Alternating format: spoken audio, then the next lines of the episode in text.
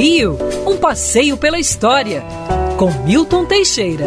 Amigo ouvinte, dia 29 de agosto de 1903, era registrado no Rio de Janeiro é, o primeiro automóvel do Paulo Roberto Bittencourt Sampaio. Ele foi licenciado nessa data, em 29 de agosto.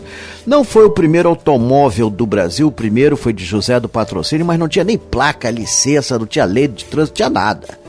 Então, que veio mais ou menos uns 10 anos antes e que Olavo Bilac estabacou numa árvore no alto da Boa Vista.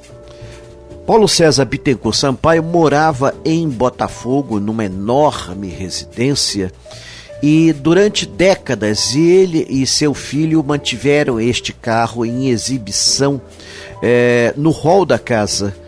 Como, aliás, existem algumas mansões inglesas que têm calhambeques expostos dentro da residência, ele também fazia isso. Infelizmente, não é conhecido o destino desse carro que desapareceu é, na década de 40 quando a casa foi demolida. Provavelmente foi vendido e, quem sabe, saiu do Brasil. Em 1903, tínhamos seis automóveis licenciados. Do Paulo Bittencourt Sampaio foi o primeiro. Em 1900 e em 1903 tínhamos seis automóveis licenciados, do qual Paulo Bittencourt Sampaio foi o primeiro. Em 1906 já tínhamos 143. Em Botafogo, no bairro de Botafogo, em 1903, existiam três automóveis, dois da família Guinle e esse do Bittencourt Sampaio.